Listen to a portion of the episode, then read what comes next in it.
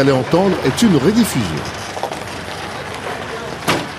Mon ami, pendant huit semaines, il y a une nouvelle émission sur RFI. Oh, toi, tu nous fatigues avec ta radio là. Ah, pas RFI ici, RFI là. C'est une émission bizarre où les personnages sortent des livres et parlent à la radio. Comme un roman, Voyage au pays des hommes libres. Vladimir Cagnolari et Simon Descreux. Bonjour, pendant quelques semaines, le temps que l'été passe sur Paris, eh bien moi, je vous emmène en Afrique. Enfin, je dis moi, non, en fait, ce sont des écrivains qui vous y emmènent, mais moi, je vous propose de les suivre. Pourquoi? Parce que les écrivains sont des passeurs et leurs histoires ont beau être inventées, elles nous racontent le monde tel qu'il est. Alors pourquoi ne pas les marier avec des reportages? C'est une fille hein, qui soulève la masse de 30 kilos. 30 kilos. La masse, c'est 30 kilos. Ça, c'est le travail des hommes normalement. Chères sœurs et camarades, nous sommes des femmes qui essayons de gagner notre vie en cassant et en vendant la pierre. Nous n'attendons pas que l'État nous donne un salaire. Non, nous sommes des femmes actives. Et tout ce que nous voulons, c'est qu'on nous achète notre marchandise à son juste prix.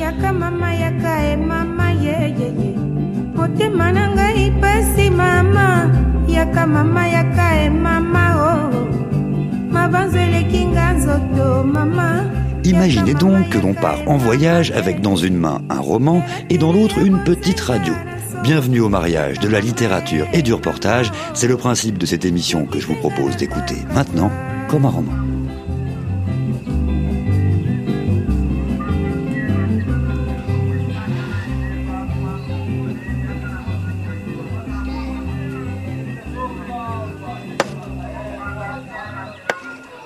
Tu te réveilles le matin et tu sais d'avance que c'est un jour déjà levé qui se lève. Que cette journée qui commence sera la sœur jumelle de celle d'hier, d'avant-hier et d'avant-avant-hier. Tu veux traîner un peu plus au lit, voler quelques minutes supplémentaires à ce jour qui pointe, afin de reposer un brin plus longtemps ton corps courbattu, particulièrement ce bras gauche, encore endolori par les vibrations de lourds marteaux avec lequel tu cognes quotidiennement la pierre dure. Mais il faut te lever. Dieu n'a pas fait cette nuit plus longue pour toi.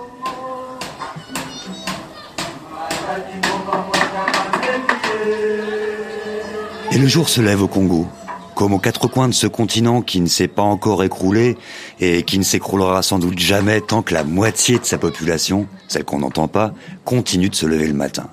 Oui, car Dieu n'a pas fait la nuit plus longue pour elle. D'ailleurs, nous les hommes, que savons-nous, ou même que voulons-nous savoir de la détresse des femmes? Eh bien, messieurs mes congénères, et vous aussi mesdames, sachez qu'il y en a qui font cet effort. Et l'écrivain congolais Emmanuel Dongala est de cela. Voilà maintenant 30 ans qu'il raconte, à travers ses romans, l'histoire tourmentée de son pays, le Congo-Brazzaville. Et à travers son pays, bien sûr, celle de bien d'autres pays d'Afrique.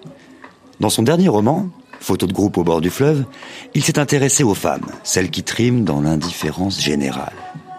Comme celles qui cassent des pierres dans les carrières pour en faire du gravier. Ces femmes, on les croise dans de nombreuses villes d'Afrique, comme à Parakou, au Bénin, où moi j'avais rencontré ces femmes solides comme des rocs qui tapent le caillou. À Brazzaville, c'est pareil. Et c'est justement là, dans cette ville, dans une carrière au bord du fleuve Congo, que travaille Meriana, l'héroïne du roman d'Emmanuel Dongala.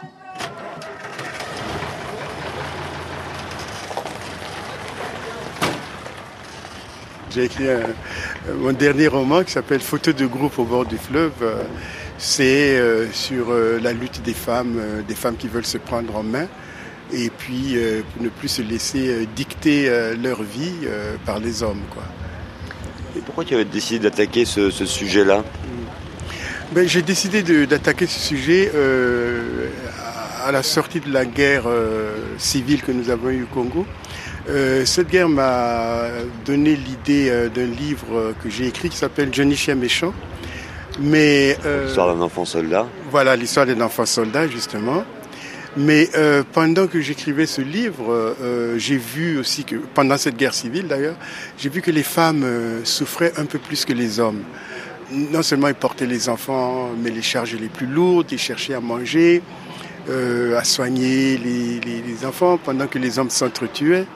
Et puis quand elles étaient veuves à la fin de la guerre, elles étaient chassées de chez elles. Et puis, euh, en me promenant, j'ai vu les différentes euh, stratégies de survie. J'ai vu ces femmes qui cassaient des pierres au bord du fleuve, vraiment pénible. Et je me suis dit, non, non, non, il faut que je rende hommage à ces femmes. Personnellement, je savais que la société était injuste, c'était patriarcal, que les femmes étaient dominées. Mais pour moi, c'est une connaissance intellectuelle. Je la vivais vraiment pas. Je, je, savais que ça existait. Mais à travers ce que j'ai vu euh, pendant cette guerre civile et après, quand j'ai décidé d'écrire le livre, je, ça m'a pris euh, cinq ans quand même. J'ai mis beaucoup de temps parce que j'ai parlé aux femmes, je suis allé là où elles travaillaient, j'ai étudié leurs souffrances, j'ai vu des veuves. Enfin, vraiment, je me suis impliqué dans la vie quotidienne de ces femmes-là. C'est là où j'ai, j'ai compris ça de façon tout à fait euh, immédiate, euh, proche. Ce n'était plus intellectuel. C'est grâce à ça que j'ai pu écrire le livre.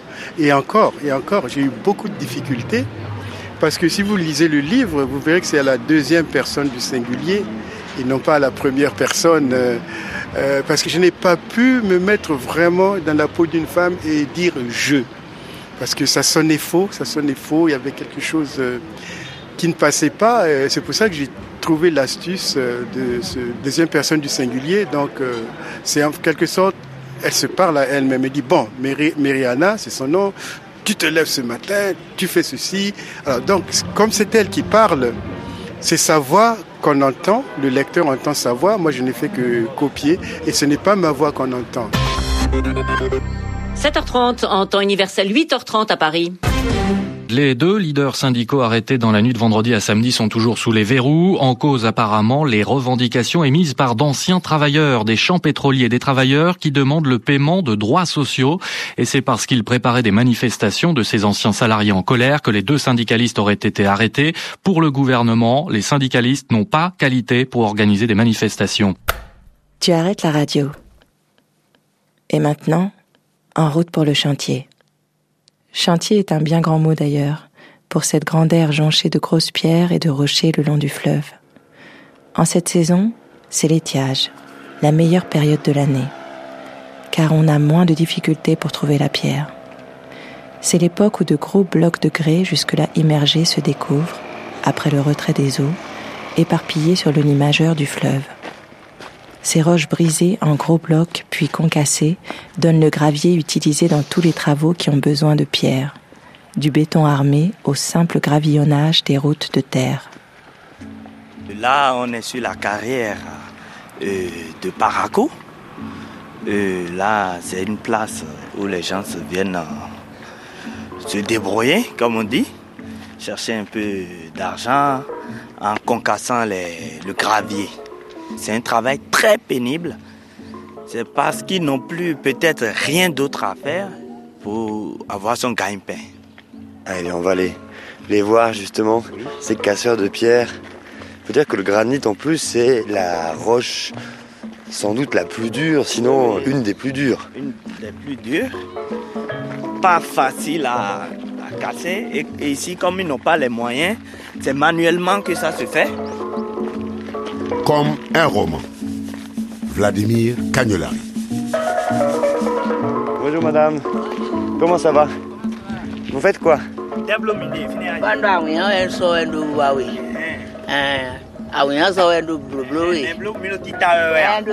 est en train de tamiser pour pouvoir recueillir les petits grains. C'est plusieurs variétés. Il y a les semis, il y a les plus fins, donc c'est pour ça qu'elle tamise. Ce qui est en bas là, c'est les fins elle va les mettre d'un côté et les semis là d'un autre côté. Parce qu'on voit en fait ici plusieurs calibres quoi. il y a les tout petits, les moyens. voilà, c'est ça, il y a plusieurs calibres. Et ça fait combien de temps que vous faites ce boulot, maman? Moi, je bien. son tendu. Bon, doit rien ça fait trois mois qu'elle est là. Il y a pas de une soda sommet hein. On a on m'a quoi ni ya et na yo. Et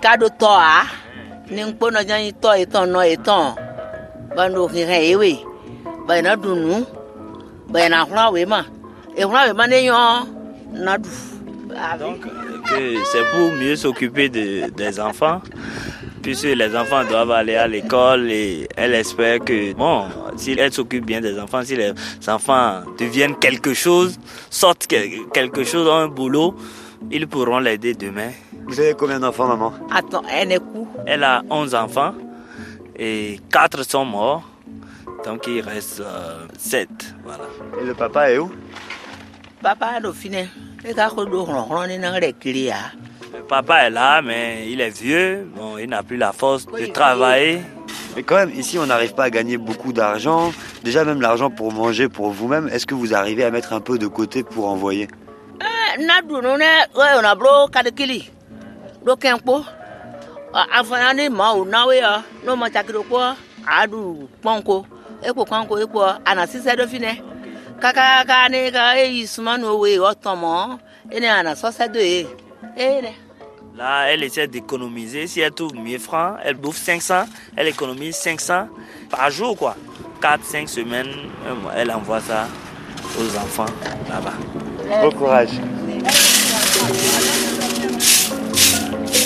Ah, au fait, ceci est une rediffusion. You got to go to the lonesome valley.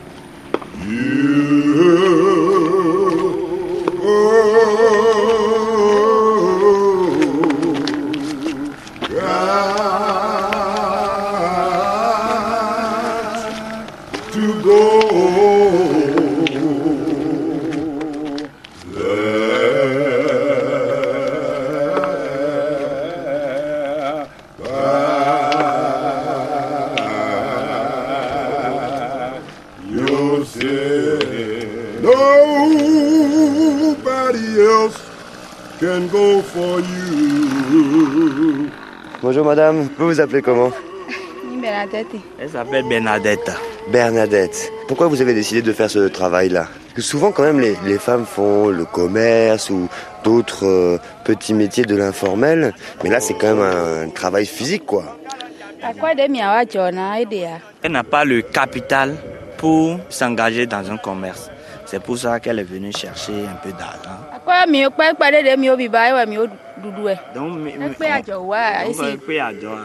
Je lui ai demandé si, après avoir trouvé un peu d'argent, si elle va se reconvertir dans le commerce. Elle me dit non, qu'elle ne pourra pas économiser pour pouvoir faire un commerce.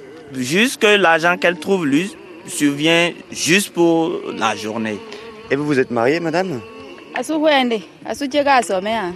Elle est mariée, mais son mari n'a pas un travail, donc c'est pour ça qu'elle est là. Et est-ce que lui, il vient travailler ici avec vous? Ou bien lui, il fait quoi? Il dit non, que son mari ne vient pas travailler avec elle, mais que c'est un menuisier. C'est un travail de bois. Donc, bon, il n'y a pas le, le, travail tous les jours. Bon, il trouve, il fait. S'il ne trouve pas, bon, il est à la maison. Ok, on va vous laisser travailler. Merci beaucoup, Bernadette.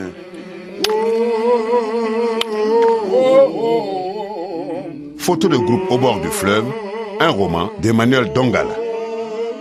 Comme dans un camp de bagnards, une quinzaine de femmes cognent la pierre comme toi. Qui pour nourrir ses enfants et les envoyer à l'école? Qui pour soigner une mère ou un mari malade? Qui pour tout simplement survivre? Ou alors qui, comme toi, pour se procurer au plus vite une somme d'argent dont elle a un besoin urgent. Combien d'heures encore Combien de jours encore pour y arriver?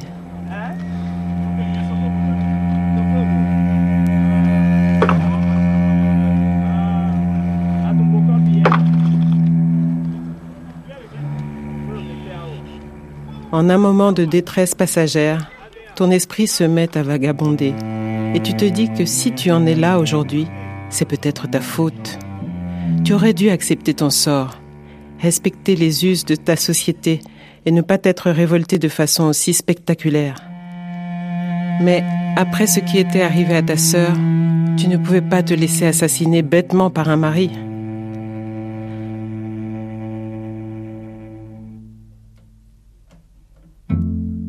Au troisième mois de la maladie de ta sœur, il était devenu de plus en plus impatient avec toi, ne cessant de te reprocher de l'avoir sacrifié, lui et votre mariage, pour cette dernière. Il est vrai que tu passais beaucoup de temps avec Tamara, mais comment ne l'aurais-tu pas fait? Que croyait-il? Que tu allais abandonner ta sœur sous prétexte que le repas du mari ne serait pas prêt, ni sa chemise repassée quand il rentrerait? Ou encore que tu avais l'esprit à la bagatelle tous les soirs? En l'espace de six mois, tu ne reconnaissais plus cet homme avec lequel tu avais vécu pendant douze années. Il avait commencé à passer beaucoup de temps devant le miroir avant de sortir. Et lui qui, comme toi, n'avait jamais accordé une attention excessive aux vêtements, se mettait maintenant à acheter des fringues à la mode. Il s'était même permis d'acheter une paire de chaussures anglaises John Lobb alors que tu puisais dans tes économies pour les soins de ta sœur. Tu ne comprenais pas non seulement pourquoi il agissait ainsi, mais surtout où il trouvait soudain tout cet argent. Il s'était mis ensuite à rentrer tard la nuit et parfois à carrément découcher. Mais malgré tout cela, tu ne t'en formalisais pas trop, tellement tu étais préoccupé par l'état de ta sœur et par ses souffrances que tu ressentais dans ton âme et ta chair comme si elles étaient tiennes. Après la mort de Tamara, tu redevins la femme que tu étais avant, attentionnée envers lui, son repas chaud et prêt quand il rentrait, ses chemises repassées, bref, tout ce qu'une bonne épouse était censée être. Mais lui ne changea pas. Il avait irrémédiablement pris le pli. Et ce soir-là, lorsque rentré à deux heures du matin, puant la bière, il t'avait demandé de faire l'amour, tu n'avais pu t'empêcher de penser à ta sœur. Tu ne savais pas en quelle compagnie le mec avait passé les deux nuits précédentes où il était rentré aussi tard qu'aujourd'hui et tu avais pris peur. Tu avais refusé de lui ouvrir tes jambes. Mais après qu'il eut insisté et commencé à élever la voix, alors, bonne épouse tout de même, tu lui avais demandé d'utiliser une capote s'il y tenait vraiment. Quoi fit-il surpris et indigné? Et ceci jusqu'à quand? Jusqu'au jour où un test attestera que tu es séro-négatif, tu lui avais répliqué. Il s'était fâché en hurlant que tu étais sa femme, que tu devais lui obéir au lieu de te dérober à ton devoir conjugal par des excuses fantaisistes. Tu lui avais dit qu'il faudrait qu'il te respecte pour qu'à ton tour tu le respectes, que sa conduite était indigne et irresponsable pour un homme marié et père de deux enfants. Tu lui avais demandé ce que lui, il aurait fait si c'était toi qui rentrais à des heures indues, la panse bourrée de bière. Il avait gueulé que c'était lui l'homme et que tu devrais savoir où était ta place. Trop facile.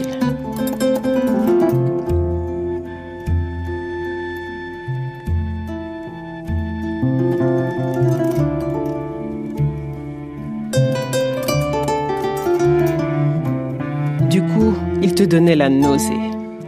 La moue de dégoût sur ton visage l'avait enflammé et il avait voulu te prendre par la force. Tu lui avais balancé un grand coup de genou à l'endroit approprié et il s'était mis à aboyer de douleur. Se sentant humilié, pour la première fois de votre mariage, il avait commencé à te frapper. D'abord avec ses poings, puis avec ses pieds. Et toi, surprise par la soudaineté et la brutalité de l'assaut, tu avais trébuché et tu étais tombé. Tu n'arrivais pas à l'arrêter car il était plus fort que toi. Enfin, tu avais réussi à t'échapper et à t'enfermer à double tour dans la chambre des enfants qui, ne comprenant rien à ce qui se passait, s'étaient mis à pleurer, tremblant de peur en entendant les coups furieux qui ébranlaient la porte de leur chambre. Tu sortis tôt le matin. Tu ne pouvais pas aller à la police. Tu ne pouvais pas aller à la justice parce que les maris avaient toujours raison ici la loi de la tradition étant plus forte que celle de l'État.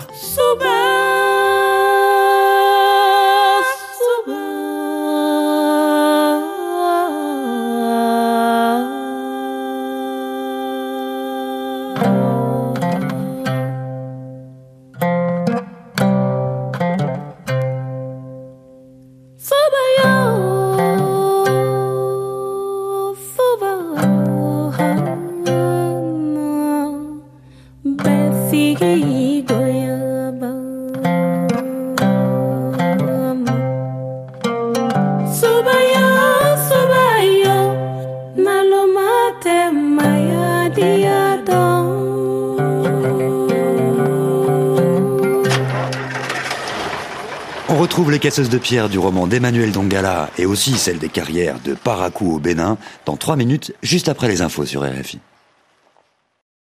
L'ouragan Mathieu. F. I. L'émission que vous allez entendre est une rediffusion. Comme un roman. Vladimir Cagnolari. Comme un roman seconde partie, aujourd'hui on voyage dans Photo de groupe au bord du fleuve, un roman du Congolais Emmanuel Dongala. Ces héros sont des héroïnes qui, dans une carrière au bord du fleuve Congo, concassent des pierres pour en faire du gravier. Alors vous l'avez compris si vous étiez avec nous en première partie, leur vie n'est pas facile. Franchement, il y a des accidents ici, surtout les femmes. Abandonnées par des maris indélicats, ces femmes se débrouillent seules, avec l'un des plus durs métiers qui soit, le métier de celles qui n'ont plus que ça.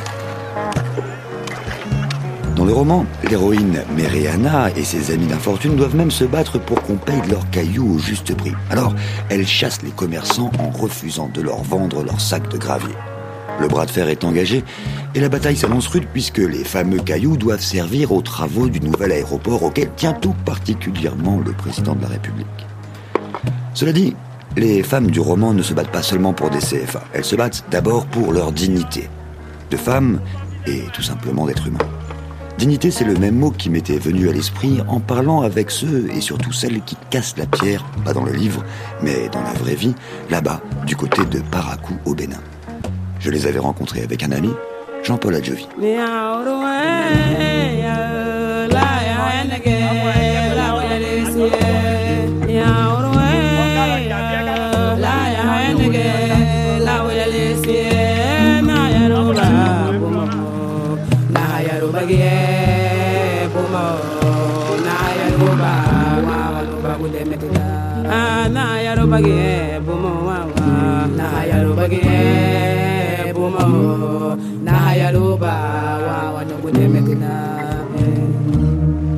Thiès, Bamako, Brazzaville, Conakry, Bissau, Kinshasa, Kisangani, Parakou, Paris, comme un roman vous emmène en voyage dans les livres et dans la vie. Bonjour. Là, eux, on les appelle les massiers. Comme ils ont le maton masse, on les appelle les massiers. Donc, euh, souvent, pour commencer ici, si tu connais quelqu'un qui travaille déjà ici, tu vois la personne et il t'introduit auprès d'un massier. Et c'est grâce à lui que tu commences ce travail. Mais, monsieur le massier, est-ce qu'on peut causer un peu? Comment vous vous appelez? Ici on appelle Boko Florent. ici, moi je suis un massier, je travaille, j'ai des femmes manœuvres qui travaillent pour moi. Mhm. Moi ici maintenant, vous voyez, je suis en train de mettre le feu sur le caillou pour que la force de caillou ça diminue un peu avant que moi je puisse euh, casser. Le, feu va casser déjà en morceaux Vous voyez, ici maintenant c'est complet. Si c'est complet maintenant, comme ça, nous on n'arrive pas à bien casser ça. Mais si c'est fendu, fendu, fendu là, vous voyez, en morceaux comme ça maintenant, nous on prend les gros marteaux et puis on casse. On casse ça moyen, moyen et puis on diminue pour les femmes comme ça, vous voyez. Et les femmes, ils, prennent.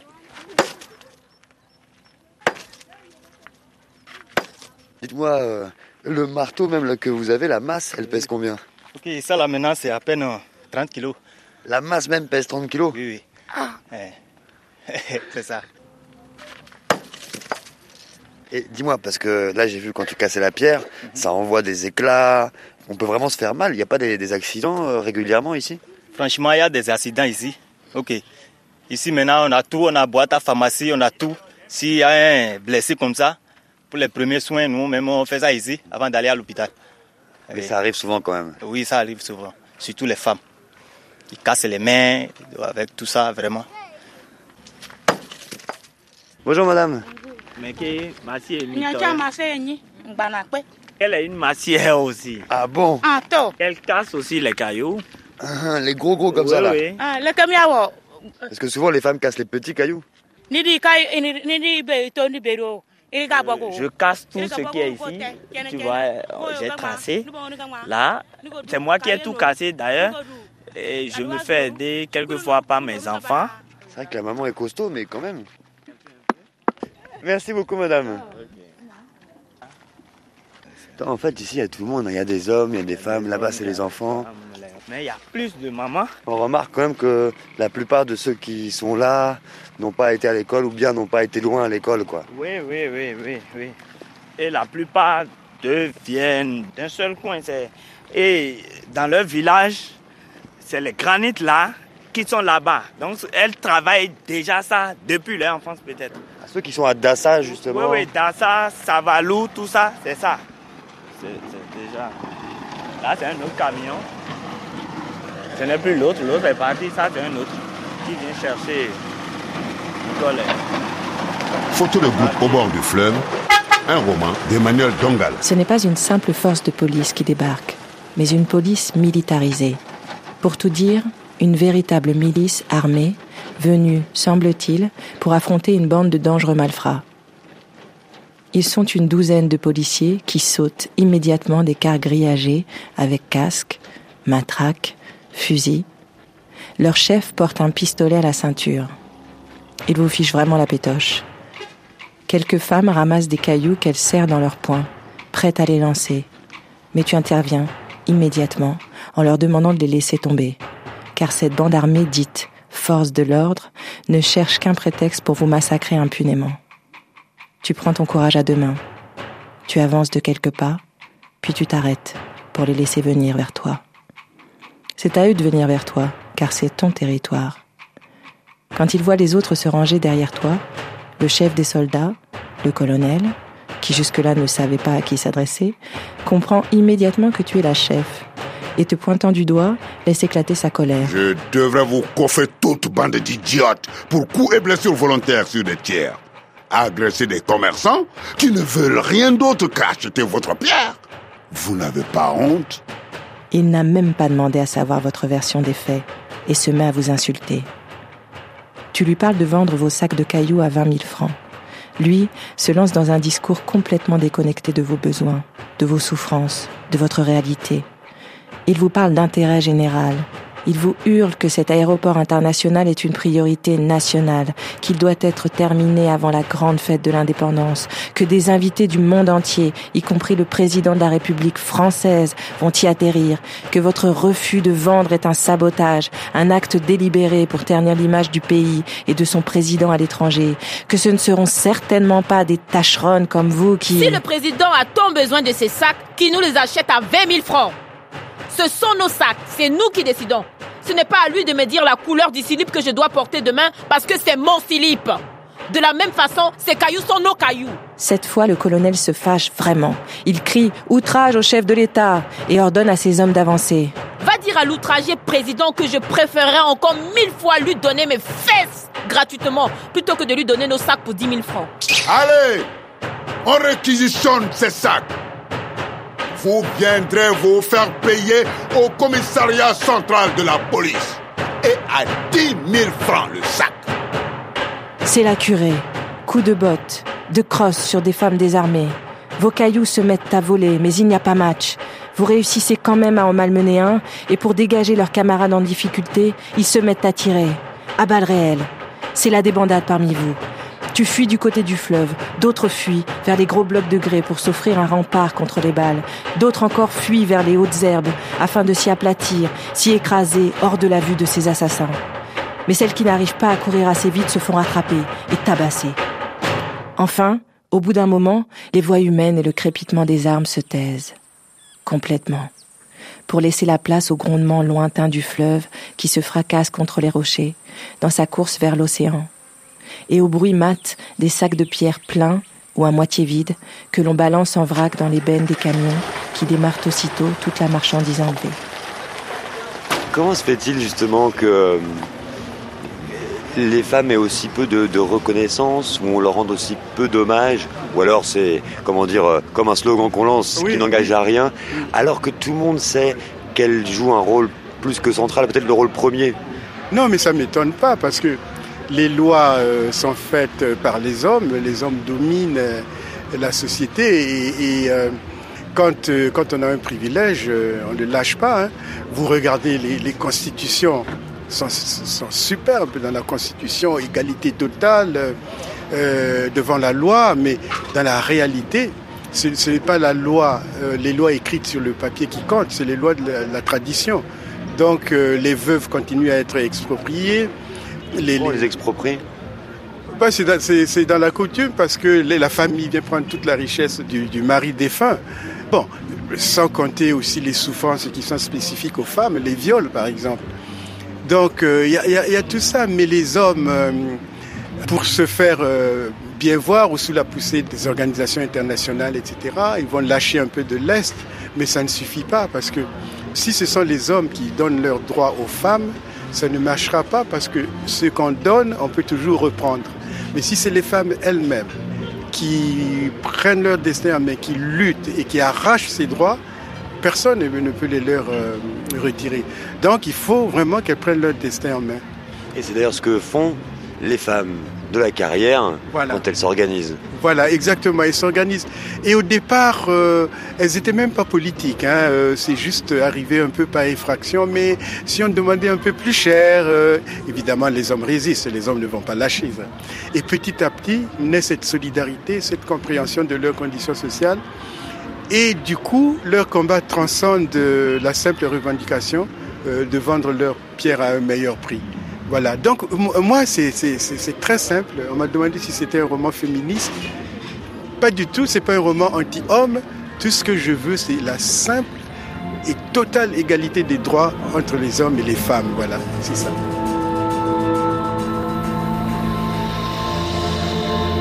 Chères sœurs et camarades, nous sommes des femmes qui essayons de gagner notre vie en cassant et en vendant la pierre. Il y a parmi nous des femmes qui sont allées à l'école et des femmes qui ne savent pas lire. Il y a des jeunes et des plus âgés. Il y a des femmes mariées et des célibataires, des veuves et des divorcées. Nous n'attendons pas que l'État nous donne un salaire. Non, nous sommes des femmes actives. Et tout ce que nous voulons, c'est qu'on nous achète notre marchandise à son juste prix. Tu continues en faisant l'historique des deux jours passés pour ceux qui ne sont pas encore au courant. Tu parles du nouvel aéroport, de la flambée du prix de la caillasse, de votre refus de vendre, de la violente répression. L'union fait la force. C'est parce que nous étions des dizaines devant la prison du commissariat qu'ils ont relâché nos camarades Mukieto, Moyalo et Osolo. Je vous le dis, mes sœurs, ce n'est que de la même façon que nous récupérerons les sacs qu'ils ont volés. Ces hommes qui ont volé nos cailloux pensent que parce que nous sommes femmes, nous allons nous taire comme d'habitude.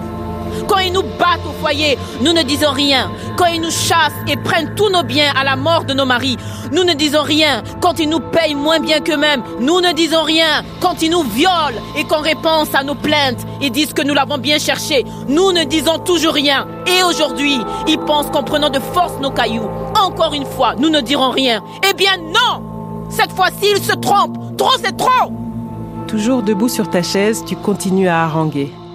Tu ne savais pas que les mots pouvaient avoir ce pouvoir enivrant. Plus tu parles, plus tu es exalté, plus tu te sens sortir de toi-même. Tu n'es plus toi, tu n'es plus Méréana, tu es une des passionnariats de l'histoire. Tu es cette noire américaine dont tu ne te rappelles plus du tout le nom, mais dont le leitmotiv d'un célèbre discours à une convention de femmes te remonte spontanément à la mémoire. Ne suis-je pas une femme? Ne sommes-nous donc femmes que pour souffrir? Non, non et non. Nous irons camper devant le commissariat avec nos nattes et nos enfants. Et nous ne partirons pas de là tant qu'ils n'auront pas rendu nos sacs ou tant qu'ils ne nous les auront pas achetés. À 20 000 francs ou au nouveau prix que nous allons négocier, mais en tout cas pas à 10 000 francs comme avant. Sinon, qu'il fasse soleil ou qu'il pleuve, nous resterons devant ce commissariat avec nos nattes et nos enfants. Et nos maris aussi. Il faut bien qu'ils servent à quelque chose.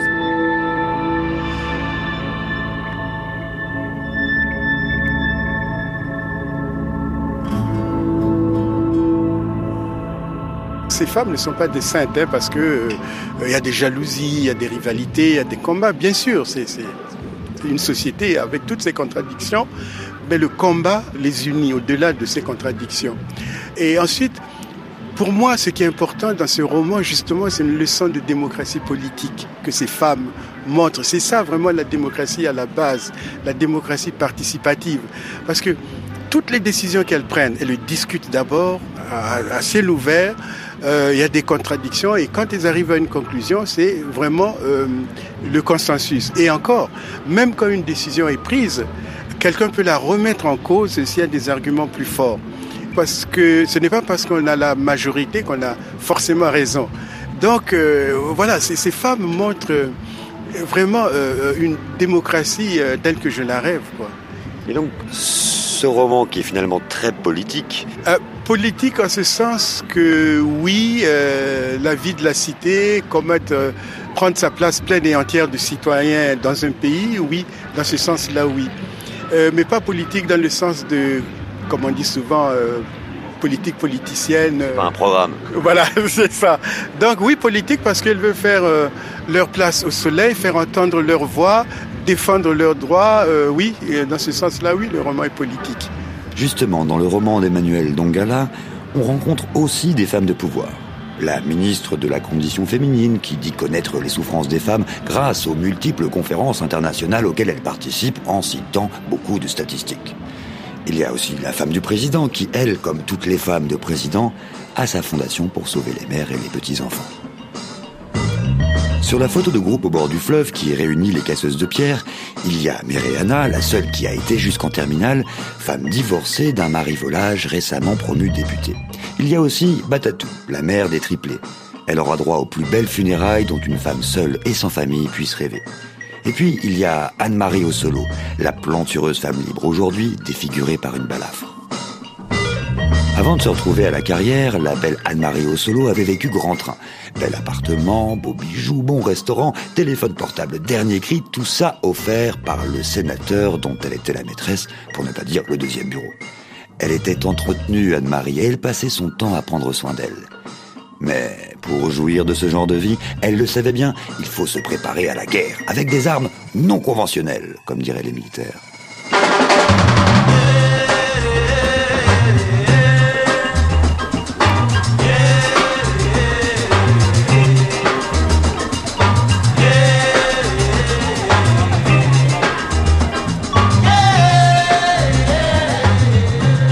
Aucune idée qu'elle serait là.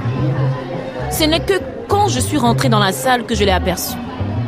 Je pense que c'était la première fois qu'elle me voyait, même si elle soupçonnait certainement mon existence. Moi, je la connaissais bien sûr. Une maîtresse connaît toujours la femme de son amant, alors que l'inverse est rarement le cas. De toute façon, les femmes autour d'elle se seraient fait un malin plaisir de lui révéler qui j'étais. J'ai du coup compris pourquoi Gustave avait eu tant de mal à trouver une raison crédible pour ne pas venir avec moi à la fête. Il savait que sa femme serait là. Entre sa copine et sa femme, il n'avait pas les couilles pour choisir. Oh, excuse mon langage, Mary, mais j'ai du mal à me retenir quand je pense à tout cela. Nos regards se sont croisés, le sien brûlant de haine, le mien feignant l'indifférence, lorsque je suis passée à côté de sa table pour aller rejoindre mes copines. Hmm. J'ai légèrement retroussé mes lèvres en signe de mépris. Je lui ai lancé un regard en biais chargé de dédain et j'ai changé ma démarche en petits pas lents qui me faisaient rebondir, comme si les semelles de mes escapins Dior reposaient sur un coussin d'air. Cela tombait bien car le hasard avait fait que je portais ce pagne super wax, surnommé Mon mari est capable.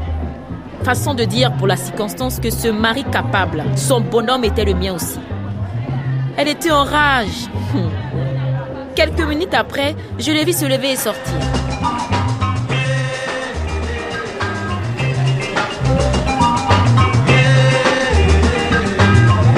Un quart d'heure plus tard, la voilà qui revient.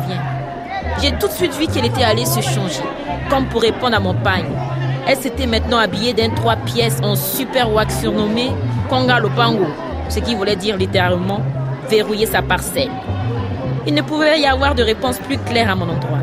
Les boucles d'oreilles et la chaînette qu'elle portait n'étaient pas de la pacotille, mais de véritables bijoux venus d'Anvers très chers. Les mêmes que Gustave m'avait offert. Elle s'est dirigée vers le disjockey d'un pas saccadé, rendu encore plus mécanique par ses fesses plates. Hum. À peine s'était éloignée de la cabine du disjockey que les haut-parleurs se sont mis à vibrer avec la chanson de Rochereau, Beauté d'une femme chantée par Mbilia Bell.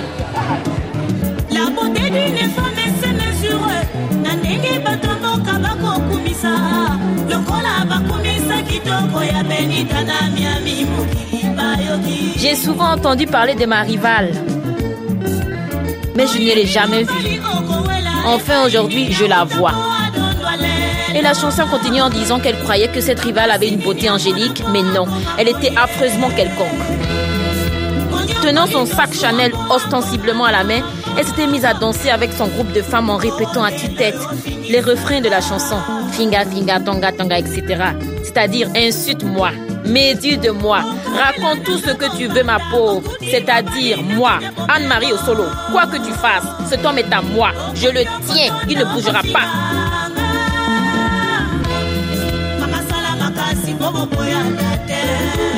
C'était à mon tour d'enrager. J'ai aussitôt sorti un billet de 1000 francs. J'ai appelé une des serveuses et je lui ai demandé de le remettre au disjockey pour qu'il passe Nalembi de Lutomba Simaro. C'est qu'il se dépêcha de faire. Dès que le morceau a commencé, toutes celles qui étaient à ma table se sont levées et se sont précipitées sur la piste. Je me suis levée à mon tour. Paré moi aussi d'un ensemble assorti de bijoux de près de 200 000 francs. Balançant dans ma main mon sac, pas un Chanel, un Gucci, encore plus chic. Je me suis mise à danser.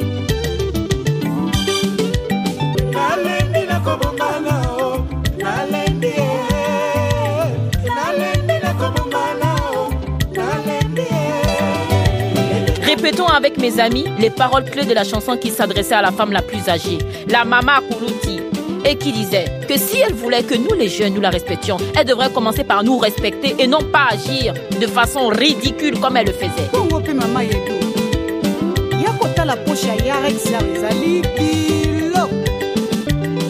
À la fin de la chanson, roulant des fesses, poussant des cris de joie, nous avons regagné notre table de célibataires. Nous congratulons bruyamment.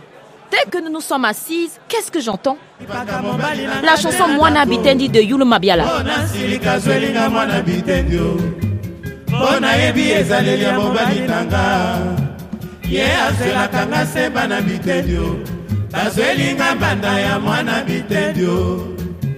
Ye asalaka na motema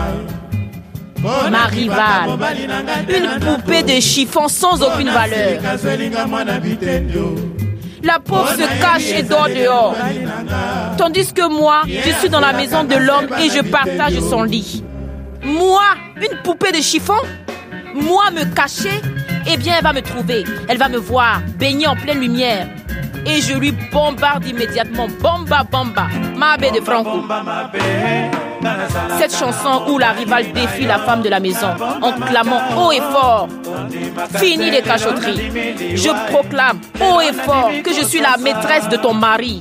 Toute la ville au courant, sauf toi, l'idiote. soki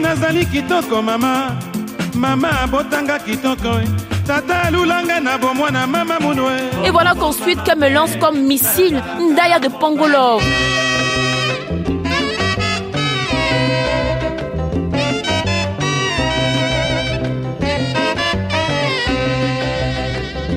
À travers les paroles, elle me signifiait qu'elle et son mari étaient comme pantalon et ceinture. Aucune rivale ne pouvait ébranler leur mariage. Elle pouvait lui faire couler les bains les plus parfumés, le manicurer, le pédicurer, le choyer autant que sa femme peut. Il reviendrait toujours la retrouver, elle, sa première dame. J'avoue que là, à un moment, j'étais paniquée car rien ne me venait à l'esprit comme contre-attaque. Heureusement que notre lutte était devenue un combat de groupe, chaque table soutenant sa chef thème. Ma table m'a ainsi suggéré de répliquer par Nyekese de Pangolo.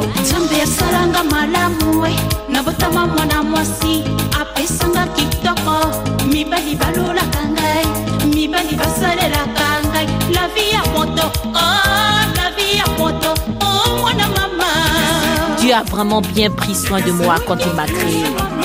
Il m'a créée belle femme, tellement belle que tous les hommes rampent devant moi et travaillent pour moi, sous-entendu, son mari compris.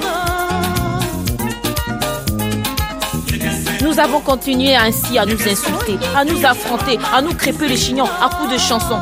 Au bout d'un moment, elle a fait repasser le premier morceau avec lequel elle avait lancé la bagarre, beauté d'une femme. Cela montrait qu'elle était à bout de ressources, qu'elle n'avait plus de chansons à lancer dans le combat. La défaite, quoi. J'ai délivré l'estocade finale avec les plats préférés du mari, du jeune et beau Karmapa. Un morceau que j'avais dansé avec Gustave il n'y avait pas si longtemps. À travers ces paroles, je faisais comprendre à la pauvre femme que son mari était son mari tant qu'il se trouvait dans la maison. Mais dès qu'il mettait les pieds dehors, il était le mari de tout le monde. D'ailleurs, s'il se trouvait mieux chez moi, c'est que je lui cuisinais ses plats préférés alors qu'elle ne lui offrait que du réchauffé de la routine à mourir d'ennui.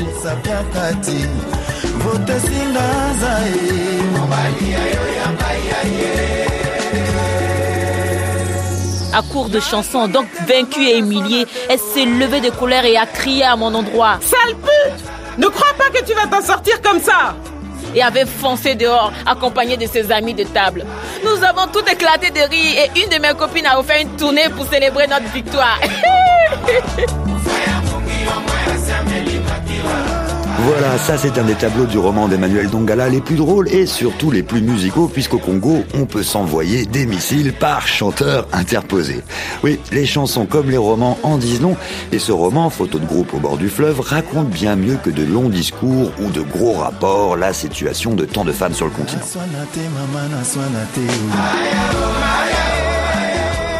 Allez, pour finir, je dois un immense merci aux femmes qui ont prêté leur voix aux personnages du roman, qui bébé, Tania de Montagne, Hortense Vol, Tatiana Rojo, Dita Moutati, et puis bien sûr, mon vieux père Soro Solo, et j'en profite pour envoyer une bise à Michel Soulier. Il y avait à la réalisation Simon de Creuse, et je dis un merci particulier à Jean-Paul Adjovi, qui m'a guidé à Paracou au Bénin. Comme un roman, c'est fini pour aujourd'hui. Je vous retrouve la semaine prochaine pour un autre voyage en Afrique avec un autre roman.